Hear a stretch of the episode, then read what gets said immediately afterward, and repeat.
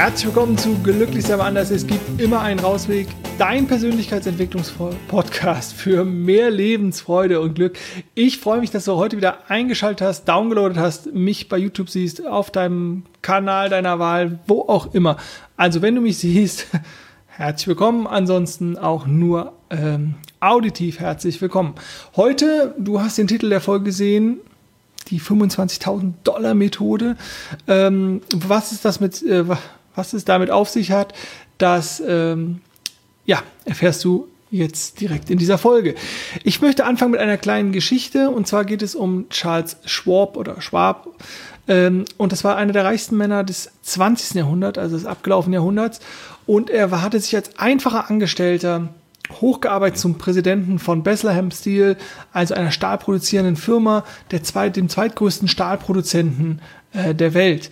Und das ist keine Geschichte über den American Dream und ja, du kannst es schaffen oder jeder kann es schaffen oder was auch immer. Ähm, oder früher war alles besser oder so. Nein, sondern hier geht es sozusagen ähm, um die Geschichte von Schwab und ähm, äh, sag schon, äh, Ivy Lee.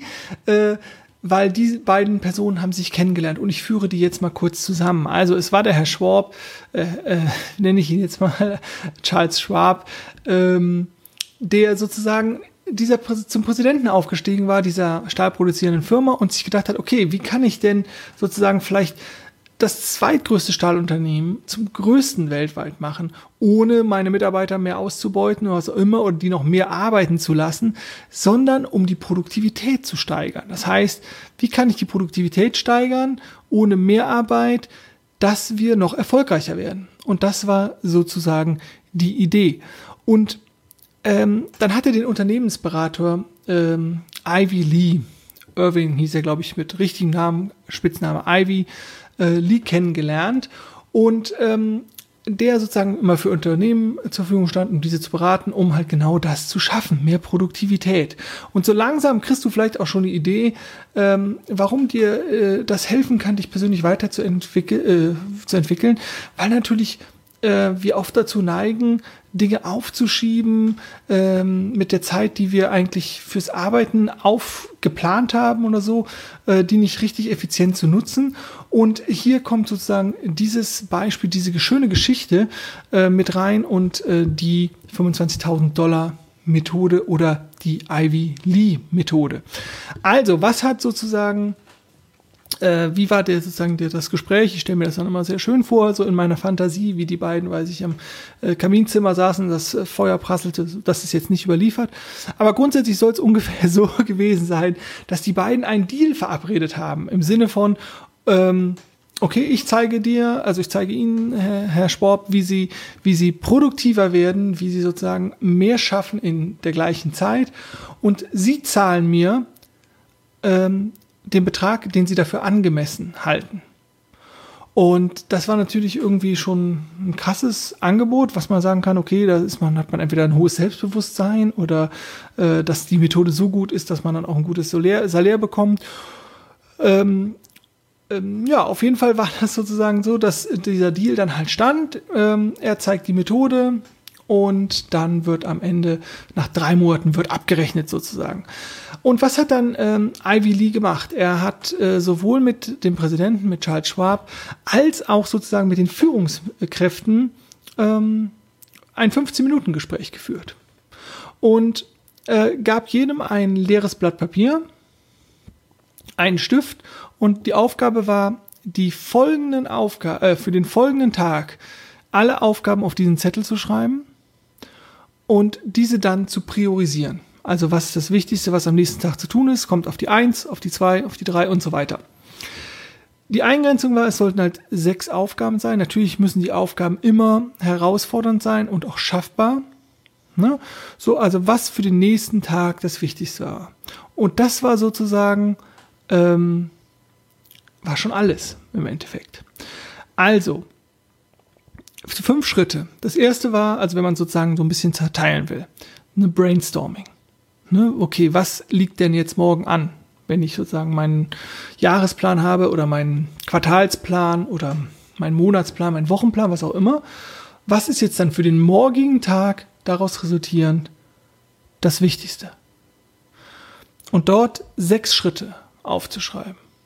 Nicht zwei, nicht drei, nicht sieben, nicht acht, sechs. Sechs Schritte und diese sozusagen ähm, sortieren. Und da gilt, eat the biggest frog first, ne? also die, die dickste Kröte als erstes schlucken sozusagen, oder die auf gut Deutsch gesagt beschissenste Aufgabe als erstes, weil das ist oft die wichtigste. Ähm, warum das so ist, da komme ich gleich auch nochmal drauf, warum wir einfach oft äh, bei unseren eigenen To-Do-Listen oder Zetteln, die wir so haben oder Aufgaben, so ein bisschen in die Unsicherheit oder Angst kommen, ähm, weil es uns zu groß erscheint. Aber da gehe ich gleich noch ein bisschen genauer ein. Also, zweiter Punkt, äh, diese zu priorisieren, zu sortieren äh, und die größte, dickste, fetzte Kröte sozusagen als erstes, als erste Aufgabe. Ähm, das Ganze gibt einem nämlich dann mehr Struktur und nimmt einem so ein bisschen die Unsicherheit, wenn man das sozusagen direkt angeht. Dann als dritter Punkt geht es direkt um die Umsetzung. Also am, am Morgen, wenn du ins Büro kommst, wenn du an deinen Schreibtisch kommst, wenn sozusagen die Zeit ist zu arbeiten, Umsetzung. Nicht noch die Mails checken, kurz bei YouTube oder eine WhatsApp oder äh, noch den zweiten Kaffee oder was auch immer. Umsetzen, anfangen, Anfangen, abschließen. Monotasking, kein Multitasking. Ne? Also hör dir da auch gerne noch mal meine Folge an. Boah, ich weiß gar nicht, welche es aus dem Kopf ist. Ich werde sie verlinken, hier oben, äh, da oben. Ähm, einfach anklicken oder dann später anhören. Ähm, ich packe es auch noch mal in den Abspann rein. Multitasking, warum Multitasking einfach keinen Sinn ergibt, weil wir halt unseren Fokus immer nur auf eins ganz gezielt richten. Und wenn wir so hin und her springen, dann dauert es einfach immer wieder Zeit, bis wir uns wieder auf das, was wir eigentlich machen wollen, konzentrieren können. Weil dann springen wir hier hin und dann braucht unser Verstand, unser Geist immer wieder so eine Zeit, um zurückzukommen und so weiter und so fort. Also das ist Nummer drei, direkt in die Umsetzung. Ne? Keine Ablenkung, Handy aus, äh, wenn es geht Kollegen sagen, ich bin für die nächste Stunde als Beispiel nicht ansprechbar, Telefon aus, was auch immer, wenn das in deinem Rahmen möglich ist. Umsetzung, möglichst wenig Ablenkung. Also zum Beispiel ich, wenn ich natürlich hier podcaste oder auch so, ich habe eigentlich mein Telefon eigentlich immer auf lautlos. Ich muss die Leute dann immer, oder ich darf die Leute dann immer zurückrufen oder so. Ne? Also, ähm, Ver äh, Ablenkung vermeiden. Dann als vierter Punkt die Liste erneuern. Also ähm, am Ende des, des Tages sozusagen gucken, ähm, wie weit bin ich gekommen, was habe ich geschafft von meiner Liste, bin ich bei Punkt 3 angekommen oder habe ich, äh, bin ich äh, durchgekommen oder bin ich vielleicht noch bei Punkt 2. Das alles ist im Prinzip relativ wurscht, weil es geht darum, äh, also ob du die Liste abgearbeitet ist relativ wurscht. Ähm, du machst so viel, wie du schaffst, aber du fängst mit, der ersten, mit dem ersten Punkt an und machst den ersten Punkt zu Ende. Dann orientierst du dich neu sozusagen. Ist der zweite relevante Punkt immer noch der zweitwichtigste Punkt oder ist da vielleicht was Neues reingekommen? Dann kommt der zweite Punkt und bei jedem Punkt geht es so weiter. Kein, oh, ich mache jetzt aber gerade mal zehn Minuten zwischen Punkt, äh, zwischendurch Punkt drei oder sowas. Nein, bei Punkt eins bleiben, Punkt eins durchziehen. Dann eine Routine aufzubauen sozusagen. Also das, diesen Prozess jeden Tag zu wiederholen. Na, das sind im Prinzip so die, die fünf Schritte ähm, der, ja, der 25.000 Dollar Methode äh, oder der Ivy Lee Methode. Und ich löse natürlich auch gleich noch auf, warum ähm, es diese beiden Bezeichnungen gibt. Aber vielleicht kannst du es dir auch schon denken. Also, ähm, nochmal ganz wichtig. Wenn du deinen Zettel hast mit den sechs Aufgaben, und du hast sie priorisiert, dann ist wirklich nur mal halt die erste die wichtigste. Und dann fängst du damit an. Also du isst die dickste Kröte als erstes und dann machst du das zu Ende. Und erst wenn du die Aufgabe zu Ende hast, geht es bei der nächsten weiter. Ähm, genau. Was ist jetzt sozusagen dieser, der Vorteil dieser Methode? Ähm, es werden wegen mir aus auch nicht immer alle Aufgaben für den Tag geschafft. Darum geht es aber auch gar nicht. Aber es geht darum, möglichst viel zu schaffen. Also, du schaffst vielleicht nicht alle, aber du schaffst so viele wie möglich und natürlich die wichtigsten. Und vielleicht kennst du es ja auch aus deinem jetzigen Tun. Du schaffst vielleicht auch mal viel, aber die dicken Klötze, die sind halt immer noch da.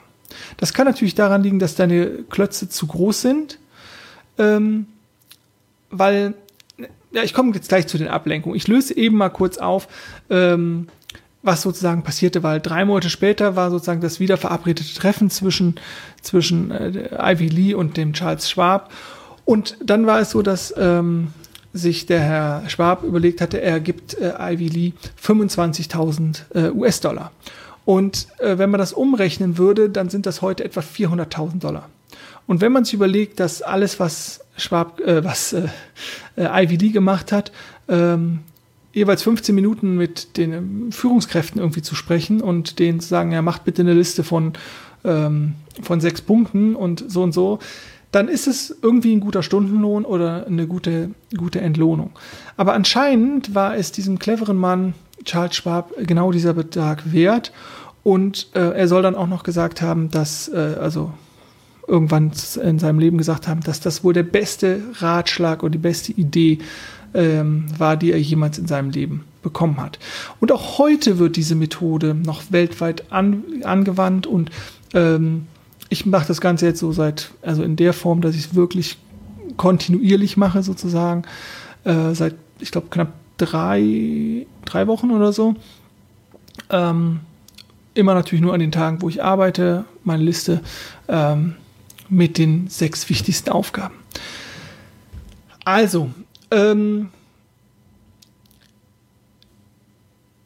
überlegen wir uns doch mal noch ganz kurz, warum schaffen wir eigentlich nicht das, was wir uns vornehmen? Das kann natürlich verschiedene Ursachen haben. Und ich möchte das nur noch mal kurz einordnen, ähm, weil es, es klingt alles so einfach und es ist natürlich auch eine einfache Methode, aber es hängt ja auch immer an der Umsetzung. Ursachen, warum wir unproduktiv sein können oder sind teilweise, ist äh, die berühmte Aufschieberitis oder Prokrastination. Na, also wir prokrastinieren, wir äh, schieben auf, wir ähm, unser Verstand sagt uns dann, ja, geh doch noch mal den Kaffee holen oder check doch noch mal die Mails oder beantworte doch mal dies oder geh doch mal gucken, ob der Postbote schon da war oder komm, ich ruf mal XY an oder ich suche mir Schwätzchen mit den Kollegen, was auch immer. Alles erscheint hier oben unser Verstand sagt dann, der Quatsche hier oben sagt dann, ja, mach doch mal das, mach doch mal das, erscheint uns irgendwie wichtiger. Wir schieben auf. Und die Ursache dafür ist halt oft, dass wir Angst haben oder beziehungsweise äh, eine Unruhe haben oder die Klippe des äh, zu erreichenden, also wo wir hinwollen, was wir erledigen dürfen müssen, uns so unglaublich hoch, äh, hoch erscheint. Das heißt, es hilft auch immer wieder Aufgaben zu zerlegen ne, den Mount Everest sozusagen in, in Etappen zu zerlegen. Dann ähm, erscheint uns und unserem Verstand das Ganze machbarer. Ne? Also das äh, nochmal als, als Tipp sozusagen. Ähm, nur dann ist es halt manchmal so, dass wir, wenn wir viel aufgeschoben haben, dann kommt auf einmal die Deadline und wir können nicht mehr so gut aufschieben. Und dann wird reingehauen. Da greift zwar natürlich auf der einen Seite das Parkinson'sche Gesetz sozusagen, dass wir mit Verknappung der Zeit auch effektiver arbeiten können. Aber oftmals ist sozusagen ähm, das gepaart mit sehr ineffektiven Arbeiten. Wir versuchen zu multitasken und Multitasken, das habe ich ja eben schon mal gesagt, ähm, das ist einfach nur mal, es funktioniert nicht. Ne? Wir können äh, bewusste, eine bewusste Handlung ausführen und natürlich unterbewusste. Ich kann hier gestikulieren, aber ich sozusagen mein Fokus ist ganz klar auf dem Sprechen, auf dem Rüberbringen der Inhalte.